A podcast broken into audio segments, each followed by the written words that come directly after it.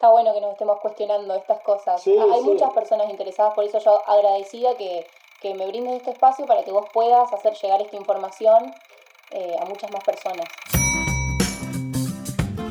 Hola a todos, soy María Emilia Giuliani y este es mi podcast. Bienvenidos a El vínculo con tu cocina. Para el episodio de hoy tenía pensado profundizar sobre algunos conceptos que charlamos en el primer episodio con Ire, con Irene López. Surgieron algunos conceptos como por ejemplo uno muy importante que nos empezamos a cuestionar, sobre todo mi generación, que es el privilegio de elegir qué es lo que queremos financiar dentro de la industria alimentaria. Y cuando empezamos a charlar de eso, surgió bueno, el concepto de la agroecología, de tal vez tener eh, alguna huerta en algún espacio reducido.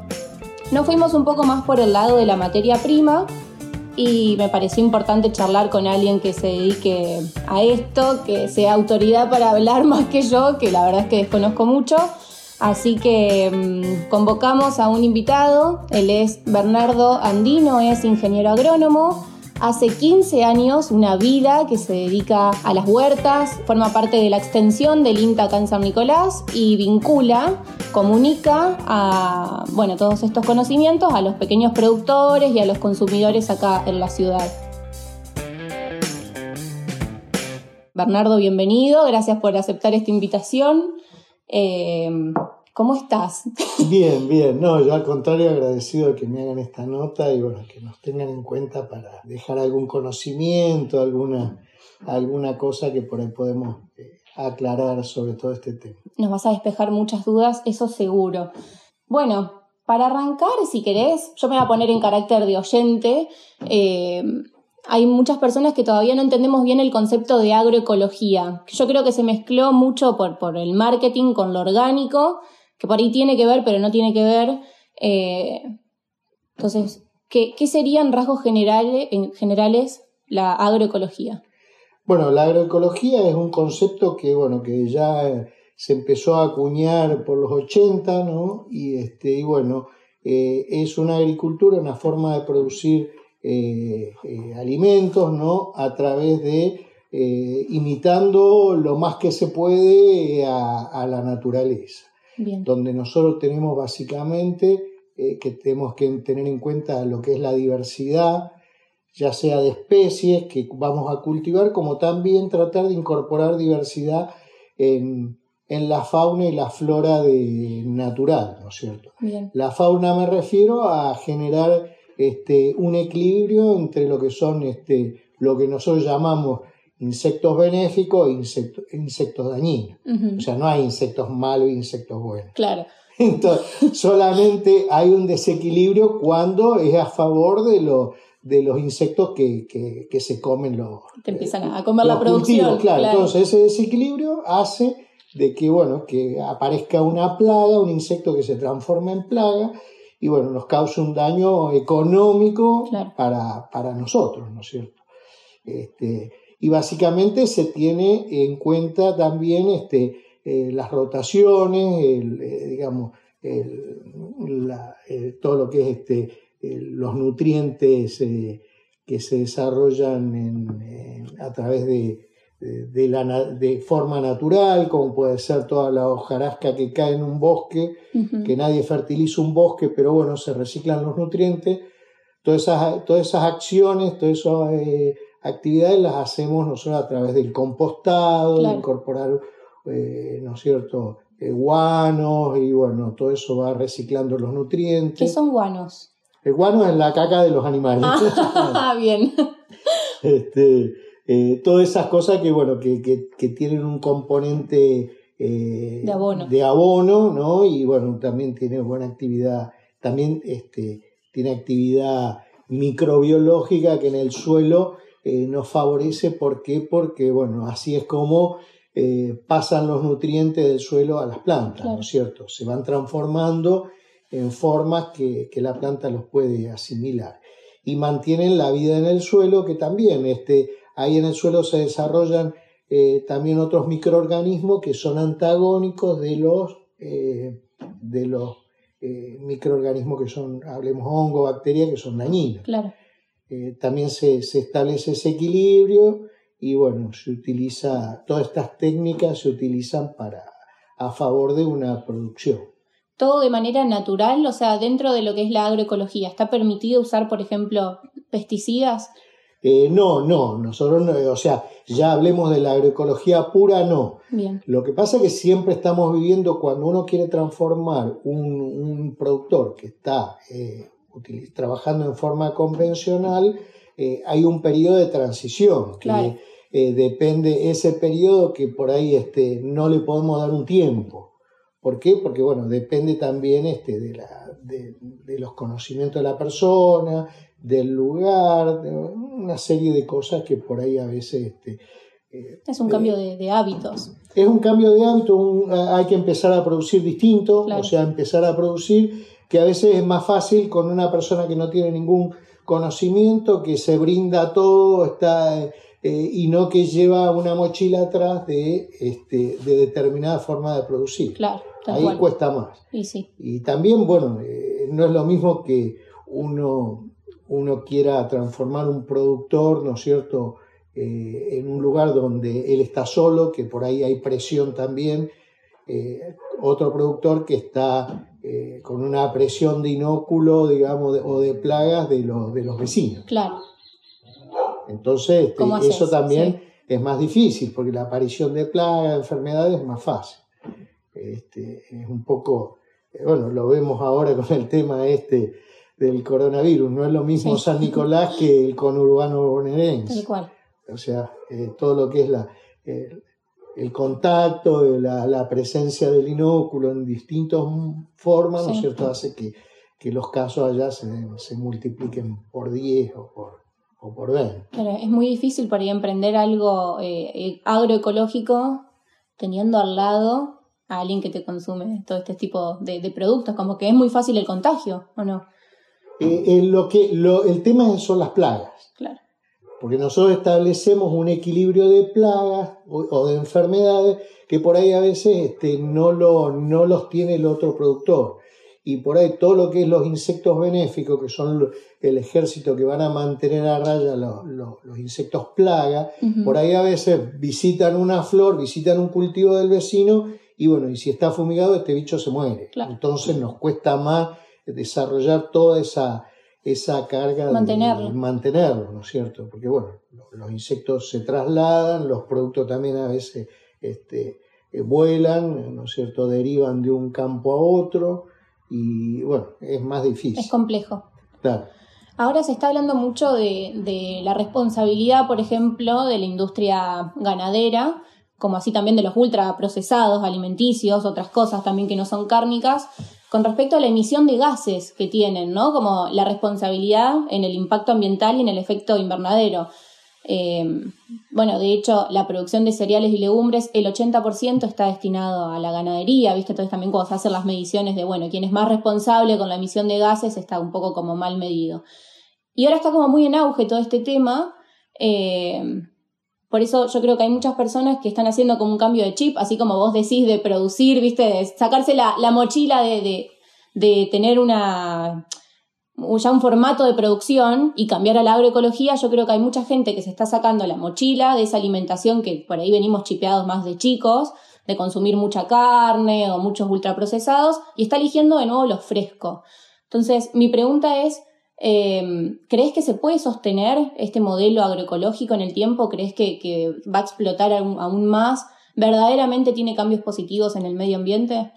Eh, tiene cambios positivos de todas formas, ¿no es cierto? Y bueno, incluso también volver, eh, lo que decíamos recién, este, si bien eh, a veces cuesta 100% agroecológico, pero bueno, ya nomás este, hacer el intento y reducir eh, ya sea la, este, la cantidad de, productos que se le echan, eh, y teniendo conciencia de que hay otros métodos de, producir sin el uso de, prescindiendo de los pesticidas y siendo desarrollando más la observación, este, no, no aplicar productos por las dudas, bueno, todo eso va, va sumando. Y por otro lado, el tema de la producción, lo que vos decías, eh, de la ganadería, este, bueno, allá hace unos cuantos años la ganadería eh, mm, se fue concentrando en los lugares, los bajos, en los, los, campos no tan aptos, y entonces la ganadería extensiva,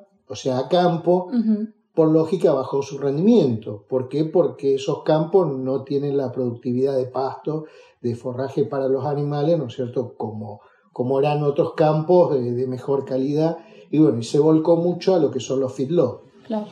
Y bueno, eh, eh, volver a hay muchos productores que ya están volviendo a la ganadería a campo, mejorada, eh, y bueno. Las gallinas se escuchaba mucho, ¿viste? los famosos huevos de gallina pastoriles, le dicen. Claro, claro, sí, sí, no, pero hablemos de, grandes animales, por ejemplo, ¿por qué? Porque eh, no hay mejor captador de, dióxido de carbono que las plantas. O sea, vos tenés una pradera, si bien vos tenés la liberación de metano por una cuestión de, característica anatómica de, un, un animal, ¿no es cierto?, de un vacuno, este, eso se compensa con la captación de dióxido de carbono y algunos otros gases que tienen efecto invernadero por, parte de las plantas. Bien. Entonces, no solamente una compensación, sino al contrario, ¿viste?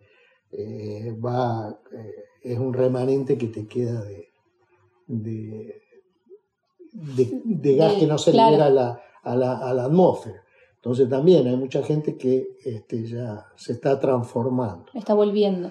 El concepto de agroecología no eh, es dinámico como la misma agroecología, así que no creo que nunca se termine porque bueno, va cambiando y por suerte tiene una cintura bastante, este, bastante eh, flexible. flexible, ¿no es cierto?, para, para ubicarse, ¿no bueno, Buenísimo. Este, y bueno, ya te digo, eh, por eso nosotros siempre decimos lo que por ahí estamos trabajando en esto, que es una transición, es dinámico.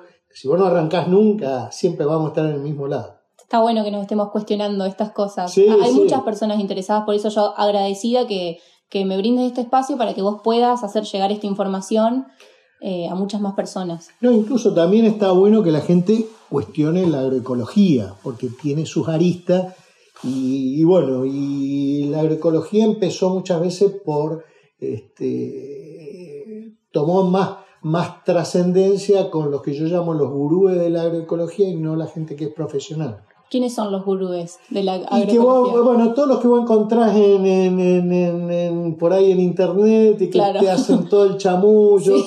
Eh, hay muchísima gente que también está en internet y son, este, están muy capacitados, muy, conocidos, muy con mucho conocimiento, pero yo hablo un poco de los que hacen más el marketing. Entonces, la gente que no conoce nada eh, consume a través de de, las redes, de todo. Entonces después no sabe diferenciar una, cosa de la otra. Por ahí se comunican Vivimos sobreinformados, es el tema. Y conceptos muy extremos. Claro, exactamente.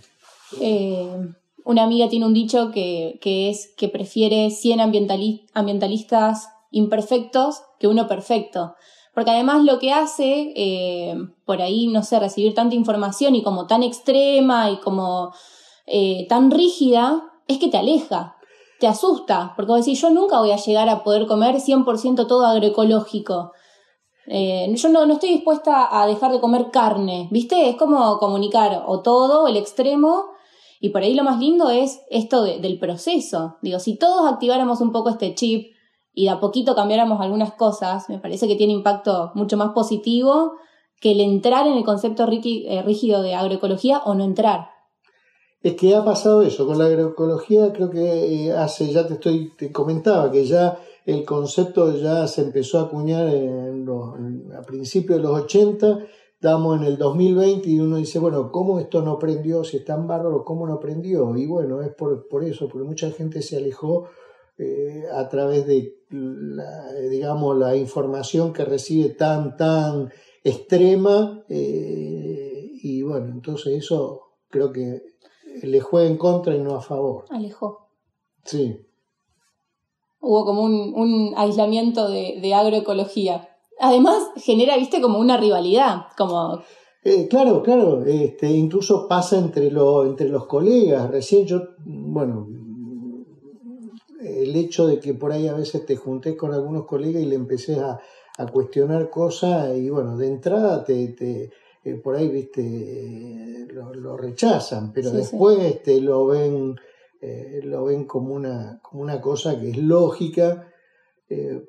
y bueno, este, y bueno, los que somos más viejos, que por ahí empezamos a trabajar todos estos conceptos de rotación, de uso de menos de, de plaguicidas, no por, un, no por una cuestión eh, tan ambientalista, sino económica. Antes los productos eran muy caros, eh, las rotaciones eh, agrícola ganadera, bueno, todo eso ahora parece, está volviendo y bueno, yo cuando empecé a estudiar en agronomía era, era la base. y ahora como que estamos volviendo. O sea que existe hace años esto. ¿Qué pasó en el medio? Eh, también estaba mucho el folclore, o sea, uno no tiene que basarse tanto en el folclore. Por ahí a veces, este, eh, en virtud que también está de moda todo lo ancestral, todo lo, lo ¿no cierto?, originario, por ahí también hay muchas cosas que son mitos, eh, y bueno, pero ahí hay que...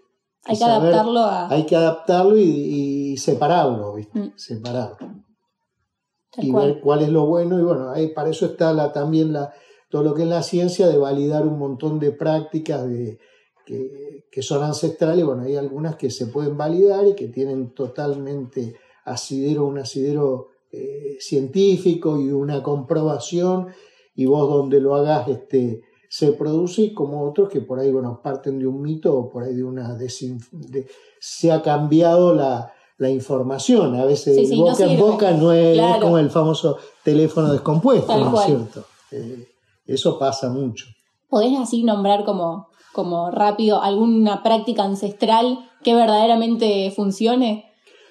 Tal vez adaptándolo, ¿no? Un poco modernizándolo, pero algo que se haga hace años y que sirva. Bueno, hay muchas prácticas, por ejemplo, el uso de las cenizas, este, digamos, el hecho de que de utilizar otras plantas eh, combinar la, asociación de cultivos, ¿no es cierto? Ah, eso me dijeron, de las aromáticas. Este, las aromáticas, después el uso de compost. Eh, bueno, eh, los, aztecas no sembraban, los mayas, los incas en Machu Picchu no, no usaban tierra. Uno va a Machu Picchu, que esas terrazas, bueno, todas esas terrazas eran terrazas que le adicionaban este, sustratos que ellos lo preparaban. Que es lo mismo que hacemos nosotros cuando hacemos un cultivo y le incorporamos materia orgánica, eh, bueno, eh, y todo un montón de... Eh, bueno, también si vamos a lo más, un poquito más moderno, el uso del tabaco, digamos, la nicotina este, tiene un efecto insecticida ah, sobre, sobre pulgones, animales de cuerpo blando, insectos de cuerpo blando, que es totalmente efectivo. Y bueno, ¿Por eso la gente tira las colillas en las macetas? Eh, no, no, eso es por una. Ah, eso es un hábito. no, no busquen excusas, claro. No, ese es como.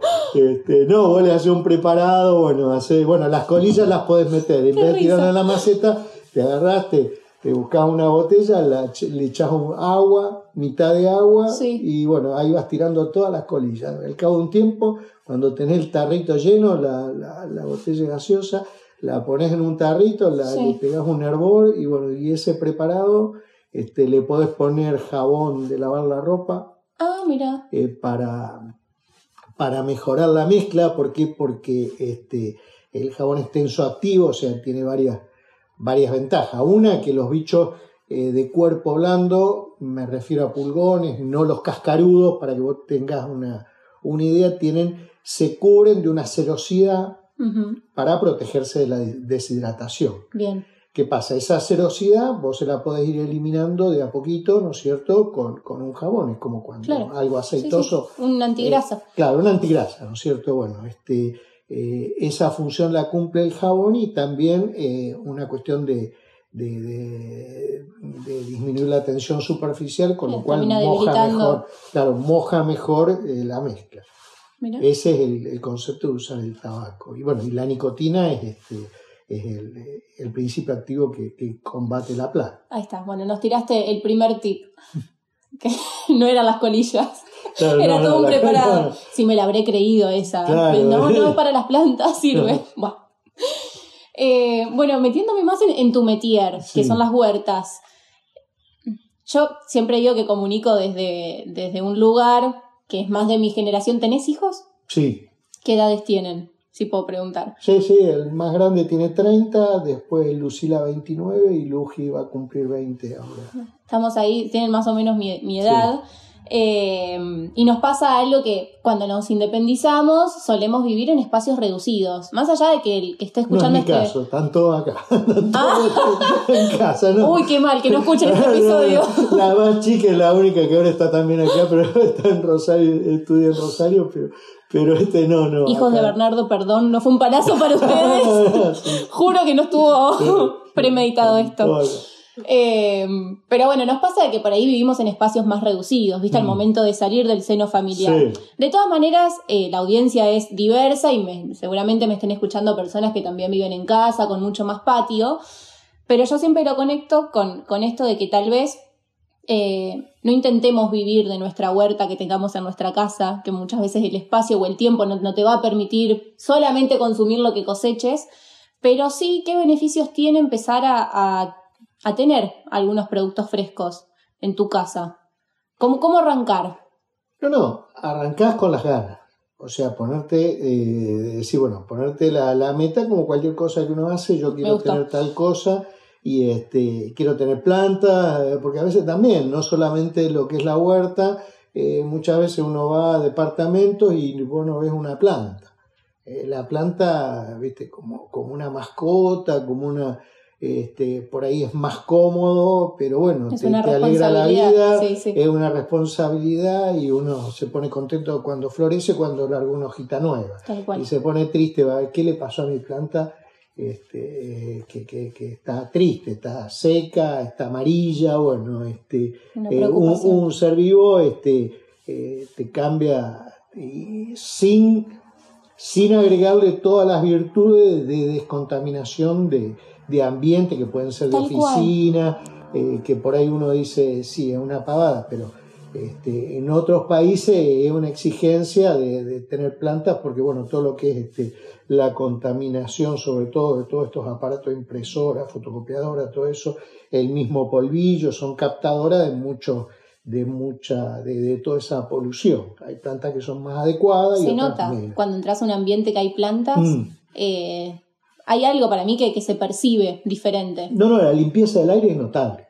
Eh, vos a veces vas a esa oficina, eh, de algún organismo público que están todos amontonados, que vos no ves ninguna planta. Un ambiente, un ambiente denso. Claro, denso, un ambiente denso, y vas a, otra, a otro lugar donde por ahí este, ves más plantas y, y, notás, respiras un, un, mejor aire, entre comillas. Y ni hablar de lo que te genera, bueno, yo soy muy sensible con la gastronomía, pero lo que te genera sacar algo de tu planta y cocinarlo. Yo creo que es una sensación impagable. Bueno, eso es, este, digamos, yo te diría que, es como lo básico. O sea, vos cuando tenés una huerta o tenés algo, te comes todo. Sí, tal cual. Eh, yo cuando trabajamos a veces nos, invitan a, trabajar con los, con los jardines de infantes, los chicos, y bueno, uno lo que siempre, lo que nace más rápido es rabanito.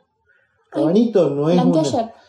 El rabanito yo te diría que no es una de las más de las de las ensaladas más, más apreciadas por los chicos. No, pero bueno, es que es muy invasivo. no, no, no, incluso porque es picante, viste, no, no le, por ahí no, no es una lechuga, no es un tomate que, no, no, no. un chico se lo pueda Podría no gustarle, sí, perfectamente. Claro, podría no gustarle. Y vos ves que los chicos después se terminan comiendo los rabanitos. Porque lo cosechan Porque lo cosechan ellos, lo Qué lindo lo que decís. Hay que conectar a los chicos de nuevo con esto. Eh, sí, sí, eso es importante. Y bueno, y son el motor a veces de decir, bueno, mira, empezamos a hacer las cosas y sobre todo la observación. Los chicos son los que van a decir, eh, viste, uy, mira, ahí este, vi un bicho en la, en la huerta, ¿qué será? ¿Viste? Y bueno, son los que están más, más pendientes. No, y como, me, como te decía, eh, primero seleccionar, para arrancar una huerta en un departamento, es seleccionar un lugar donde eh, tenga buena insolación. O sea, las plantas, claro, buena luz. Distinto a las plantas eh, ornamentales, la, estamos pensando en plantas que son para producir. Claro. O sea, que tienen que tener un buen volumen de, este, de materia verde, que es la que nosotros vamos a consumir. Pensemos en una lechuga, una rúcula, este, eh, los cherry, todo eso, ese tipo de plantas, las aromáticas, bueno, vos, vos estás en el tema de gastronomía y vos fíjate todos los que hemos aprendido con respecto a, las aromáticas. Es un mundo. Es un mundo y todas las que cada vez estamos incorporando y bueno, este, eh, eso también. Bueno, me sorprendió que en un paquete de las semillas de Pro Huerta que me mm. dio Silvana, justamente, eh, tienen cardamomo que es, es, raro, o sea, no es algo que se consuma tan frecuentemente. Sí, no, esa, esa no viene en la colección, por ahí ya la debe haber tenido, la debe haber conseguido. Bueno, es que no es de este año. Claro. Eran del 2018. Pero venía dentro, o sea, estaba sellado. Sí, sí, sí, sí. Me llamó la atención. Sí, no, no, hay muchas. Este... Y bueno, ¿cuál es la ventaja directa con respecto a la salud de incorporar todas las aromáticas, aparte de todo lo, de todo las ventajas nutracéuticas que tienen los las, ¿viste? las aromáticas, las medicinales, es que vos reducís la cantidad de sal. O sea, vos estás saborizando una comida que por ahí podés empezar a, a ir de a poquito prescindiendo de, la sal. Sí, darle identidad a los platos más con, con, hierbas, con aromáticas. Claro, claro. Este, entonces, bueno, eh, ya hace par de años que, que en Argentina está la campaña de reducir la cantidad de sal y bueno, y una de las formas de los que por ahí este, eh, nos gusta ponerle sal a la comida, una forma de saborizarle, que, que no te digan esto no tiene gusto a nada, es utilizar las, aromáticas. ¿no es cierto? Que también uno las puede tener en una cocina.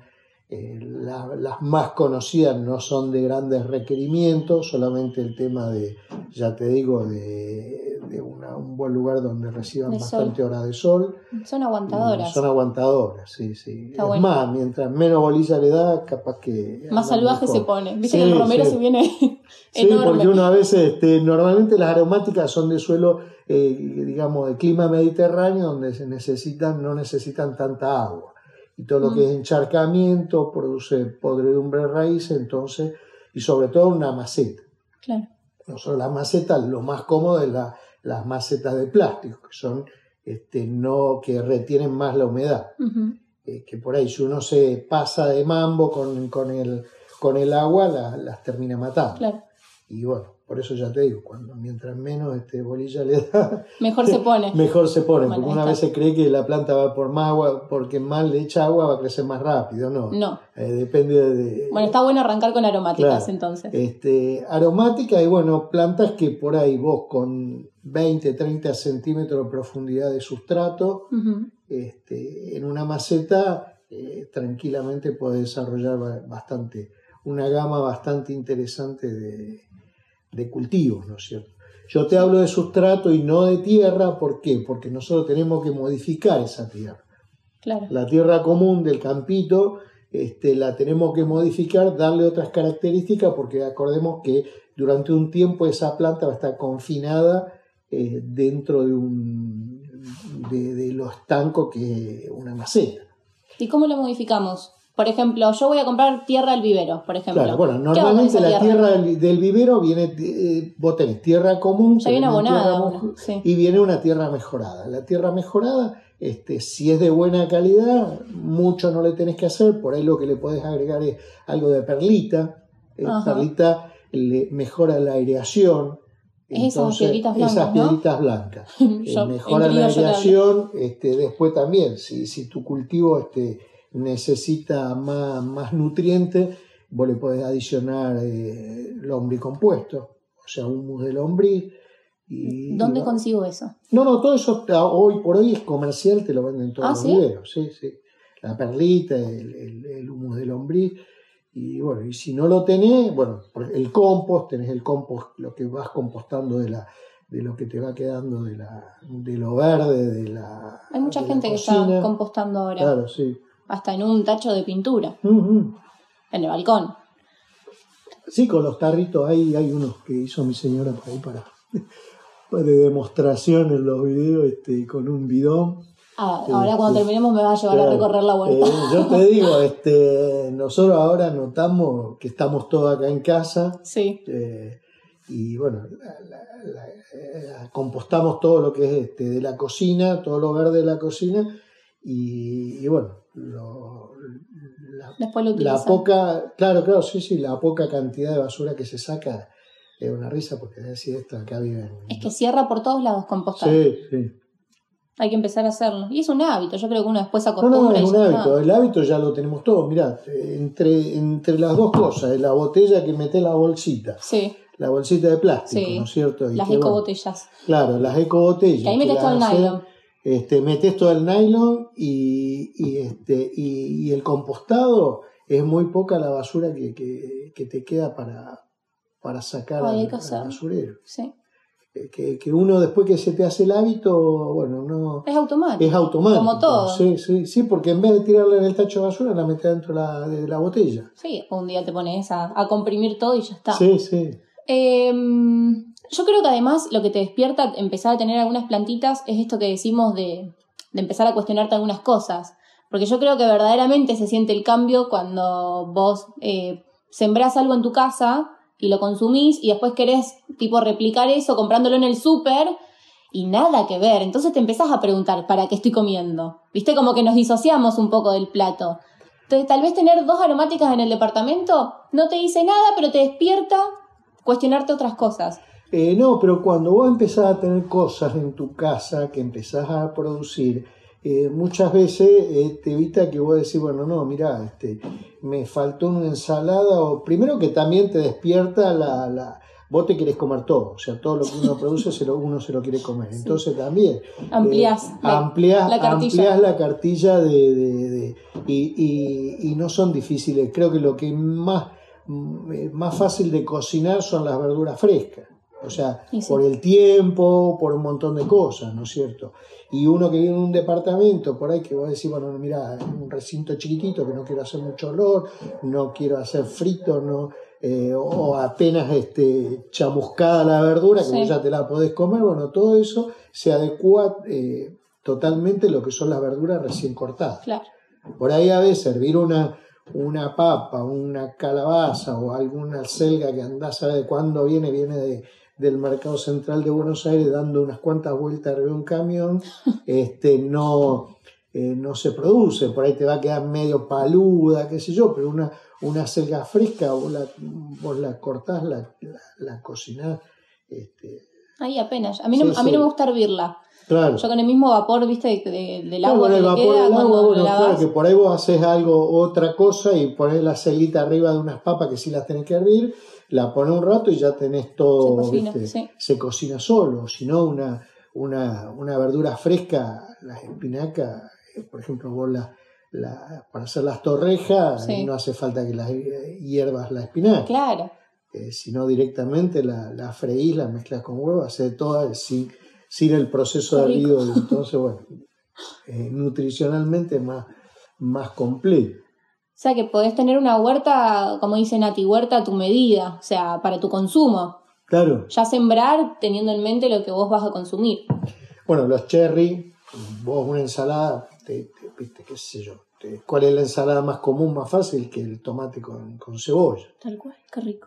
Bueno, vos agarrás una, te, tenés en una maceta, tenés tres cherry que te dan muchísimo, son muy productores, que por ahí incluso hasta los ornamentales uno los puede utilizar para eh, el que te compras la plantita, el que te compras el vivero, Sí. eh, cibulé en, otro, en otra maceta y ya tenés tu ensalada de, de ¿cómo es? De, De tomate y. de tomate y cebolla. Cebolla. Claro, claro. Hoy para esa ensalada, ¿yo sabes lo que hago? Corto unos dientes de ajo en láminas, Ajá. apenas los, eh, los hago fritos en un aceite de oliva y después Sí. ese mismo aceite con ajo se lo pones arriba al tomate con Claro. alguna hierba fresca tipo cibuleto, perejil. Ay, no, te queda espectacular. Sí, no, no, sí, sí. Ajo. Claro. Pues bueno, te queda aliento a ajo, pero bueno, da sabor. Ahora Sí. que estábamos hablando de la sal, ah, está bueno incorporarlo y además Ay. hace muy bien a la salud. Sí.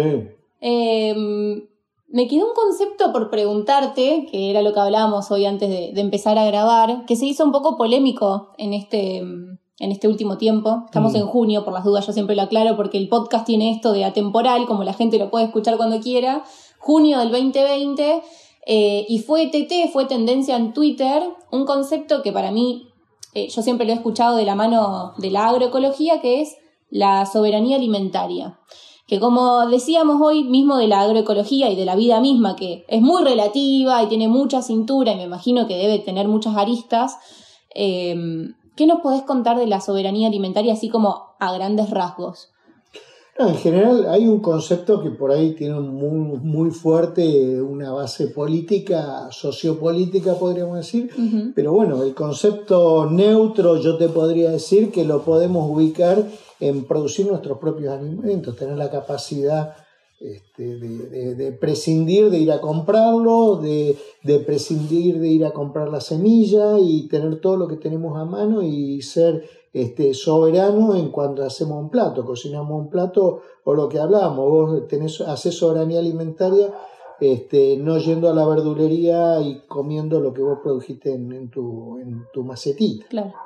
Este, eh, eso, eso podremos... Es eso, es producir tu propio alimento. Claro, claro, no depender de, bueno, si lo llevamos a, nivel país. a, nivel país, a nivel global, bueno, el uso de, de el no uso, el disminución de uso de, de pesticidas, ¿no es cierto?, de todo, o de semillas que vienen de otro lugar, de otro país, importadas, este, o de productos agroquímicos que, que son este, que también son importados y que por ahí a veces, este, eh, bueno, a ver si está el dólar caro, eh, son, son prohibitivos, este, eh, bueno, no puedo producir más. Claro.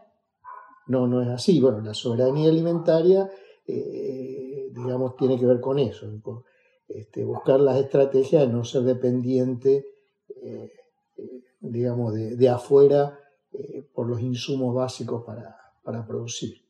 Bueno, a mí me pasó algo muy loco, tal vez para vos sea moneda corriente y yo que recién me estoy metiendo en este mundo me, sorprendió, como que me chocó, que empecé a averiguar para empezar a consumir productos agroecológicos, que acá en San Nicolás eh, no hay mucho, o no, no hay.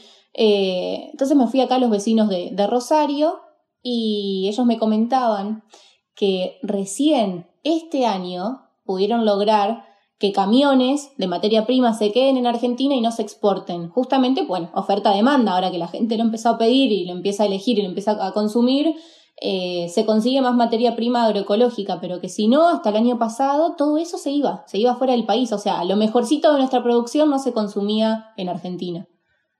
Me eh, sorprendió. Mm. Sí, por ahí eh, no, no. no, vos, No te creo mucho, no, le creo mucho a, a los productores porque es difícil exportar todo lo que sea este.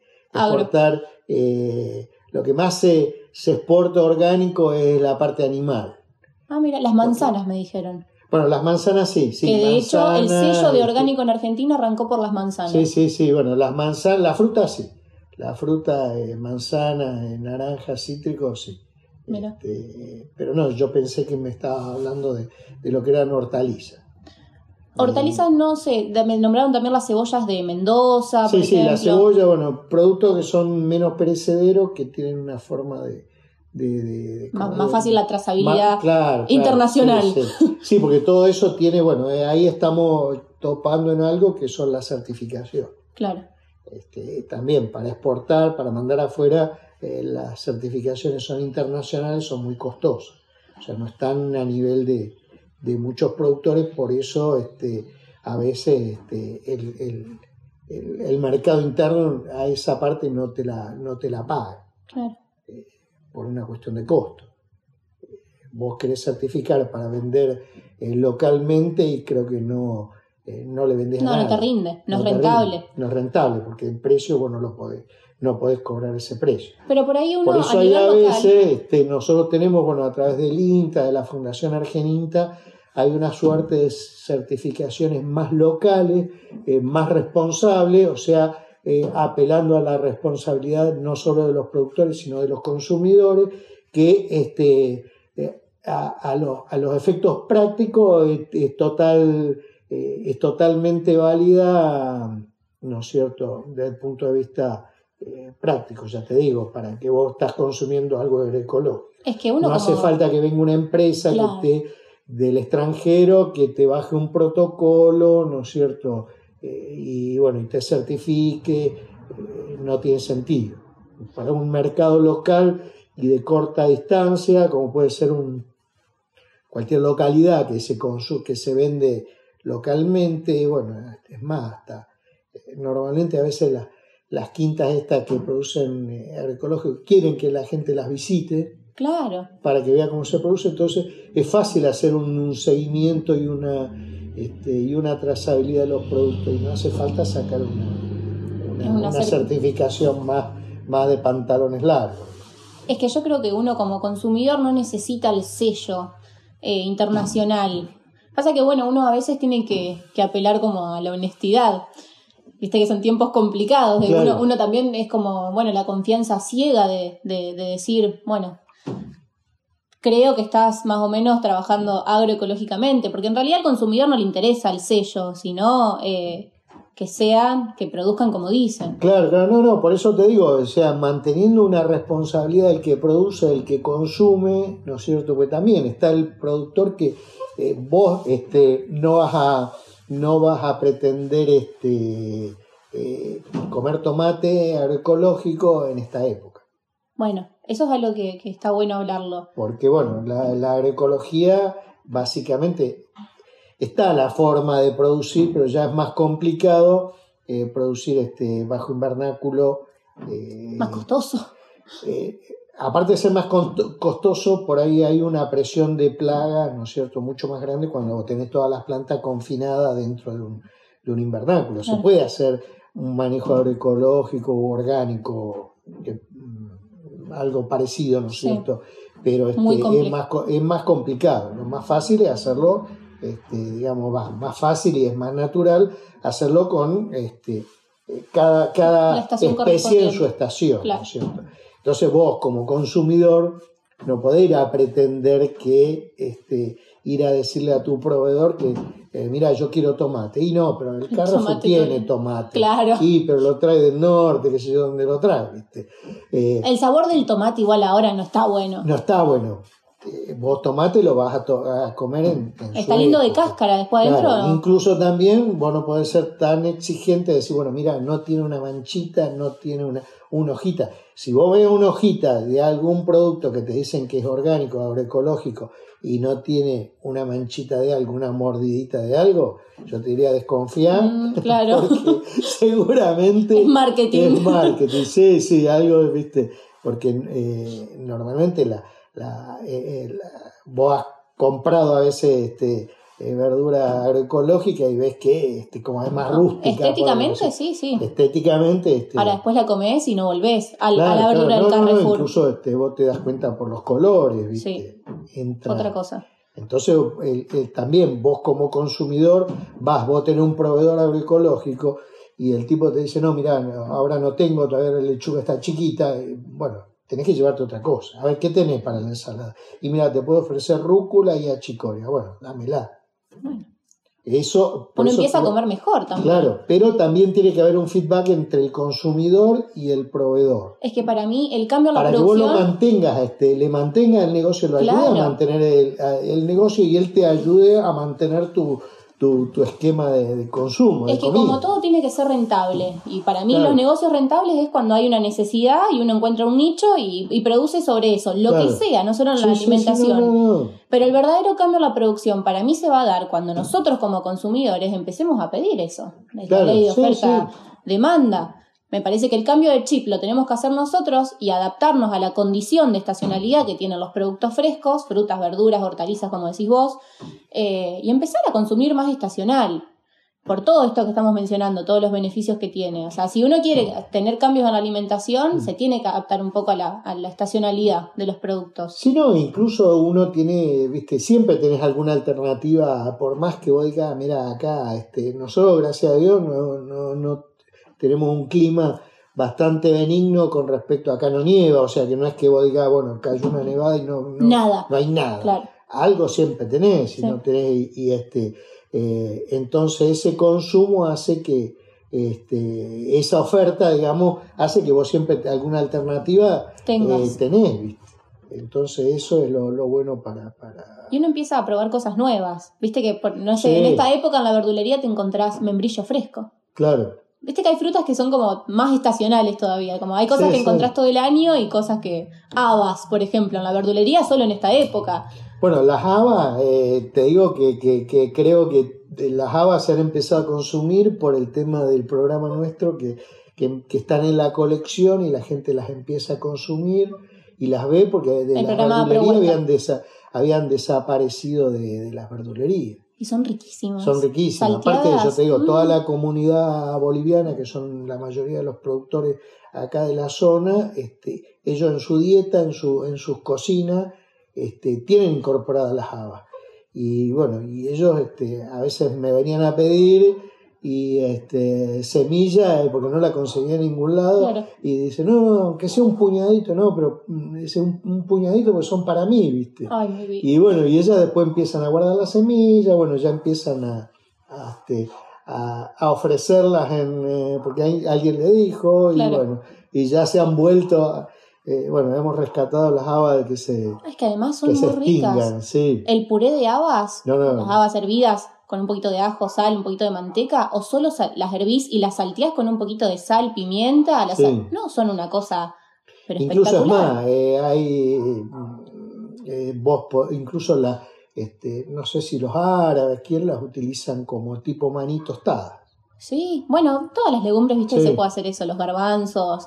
Hay tantas maneras de cocinar estos productos. Lo que pasa es que todavía cargamos con esa mochilita que decís vos de lo cultural y lo tradicional. No estamos habituados a consumir. Eh, vos pensás en el consumidor promedio, tal vez vos sí. ¿A quién conoces de tus amigos que cocine habas? No, no. o que coma eh, garbanzos. Eh, claro, bueno. No se consume. Sí, sí, no se consume. El poroto y el maíz en el locro y después para de contar. Claro, no. Es todo un cambio. Sí, yo acá nosotros somos bastante consumidores de garbanzo, de lentejas, de legumbres en general. siempre conseguimos y a veces uno le cuesta conseguirlas, que vos decís, ¿cómo no hay? Y bueno, vos vas a un, determinado lugar para comprarlas y, viste, y no hay. Eh, por lo menos ahora que, viste, lo más, no los lugares especiales, que por ahí una dietética, bueno, eso sí la, los va a conseguir, pero en un negocio normal, este, eh, es difícil. Es más difícil. Es más difícil. Y dista mucho el sabor de las legumbres en lata que de las naturales, secas, que vos las activás, las dejas en remojo y después las hervís. Yo no, no, demonizo el consumo de latas, me parece que la industria es una herramienta muy copada y hay que utilizarla como es.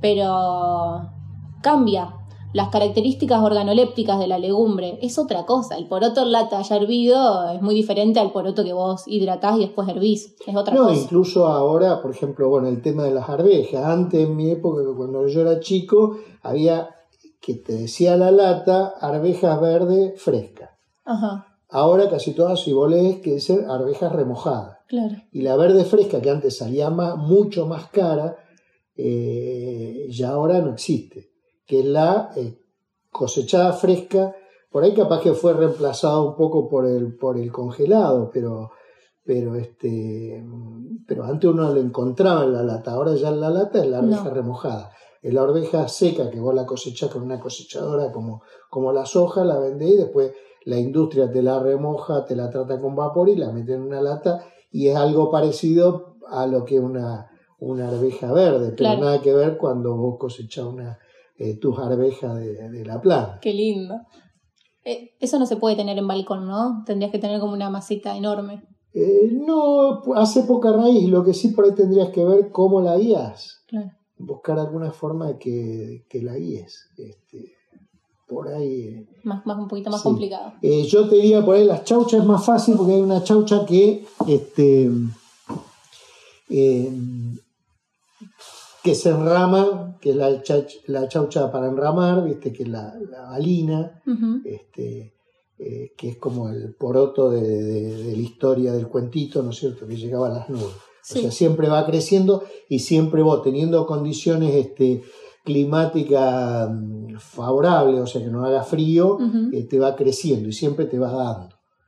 Genial. Entonces vos tenés Vamos con, las chauchas. Claro, con, con dos o tres plantas, vos en la época, vos por ahí empezás este, eh, fines de agosto, septiembre, la, Esa es época para sembrarla. Claro, la sembrás y bueno, podés tener chaucha hasta ahora.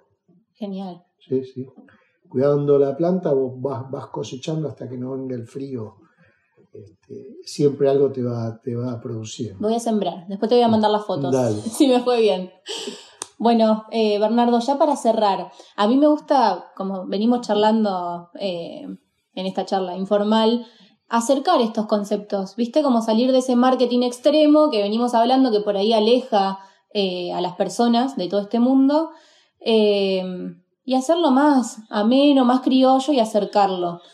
Entonces, mi pregunta es, después de hablar con vos, porque yo la verdad es que desconocía lo que me contaste, ¿por qué todo este, mm, este medio que también es súper positivo de estos, por ejemplo, certificados que tiene el INTA de pequeños productores a nivel local, viste, como para bancar esto de agroecología, ¿por qué no se conoce? Porque eso es un mundo desconocido para el consumidor promedio.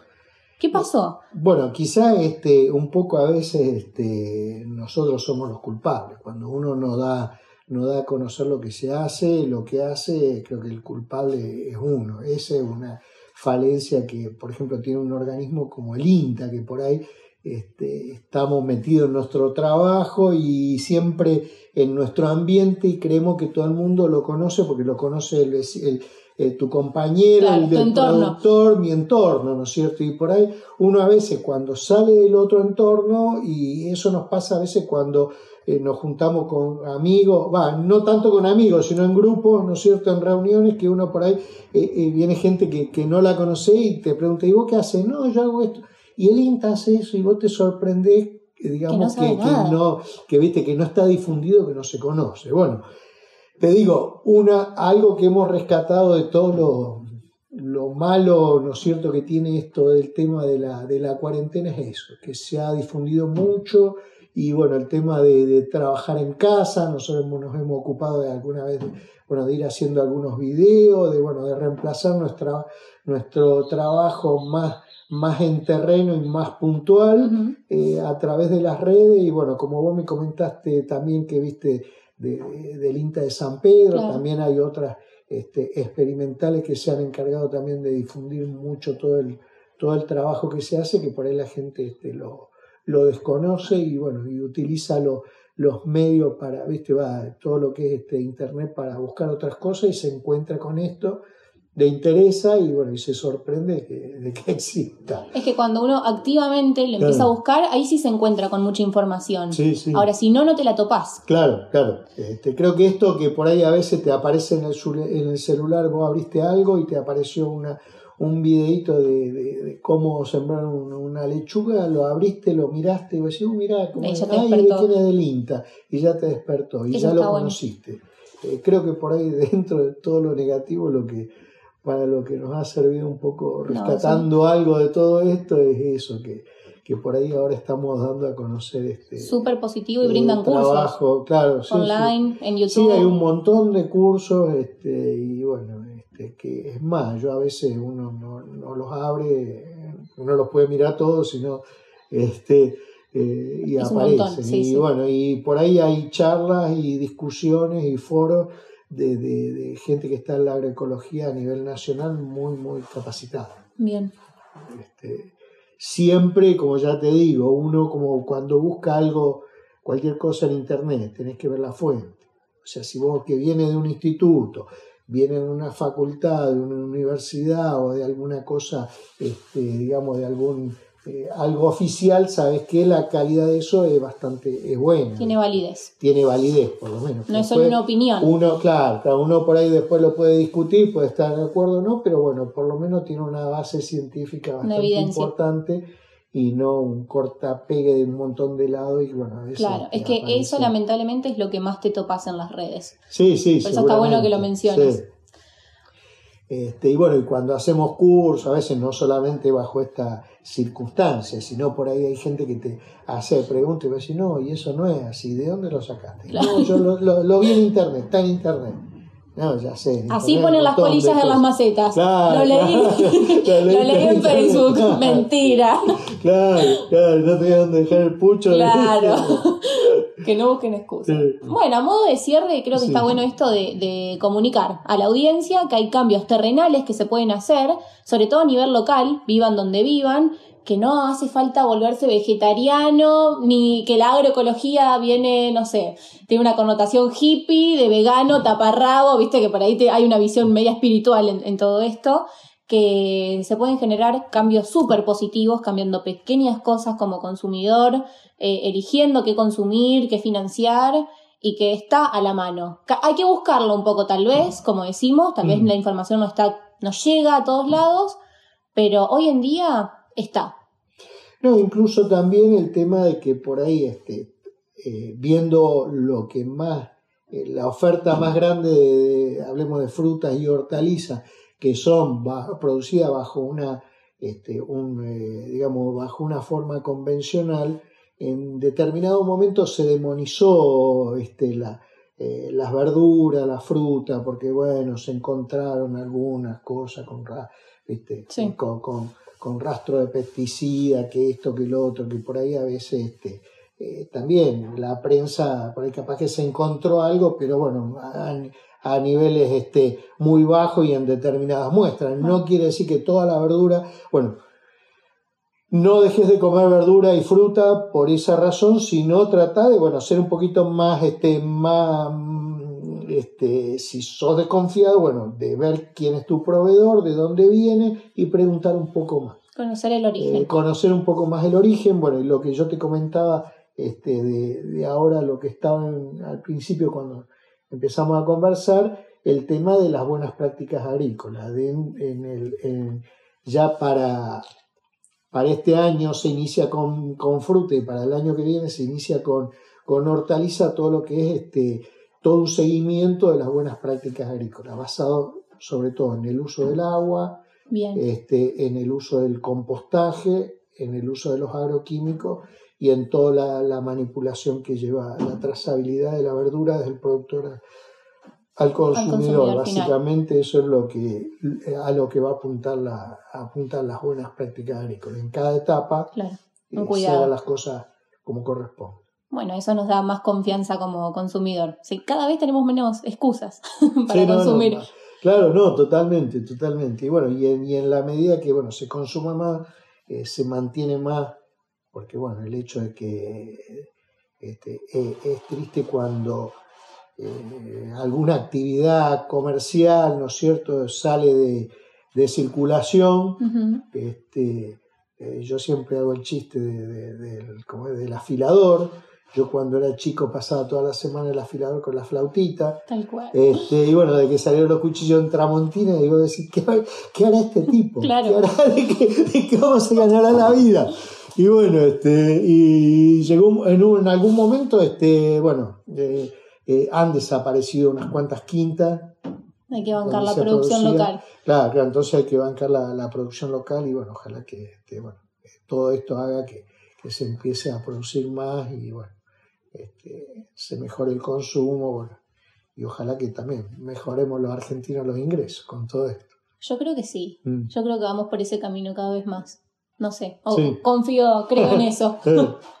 bueno, Bernardo, te agradezco nuevamente. Espero que te hayas sentido cómodo con mis preguntas.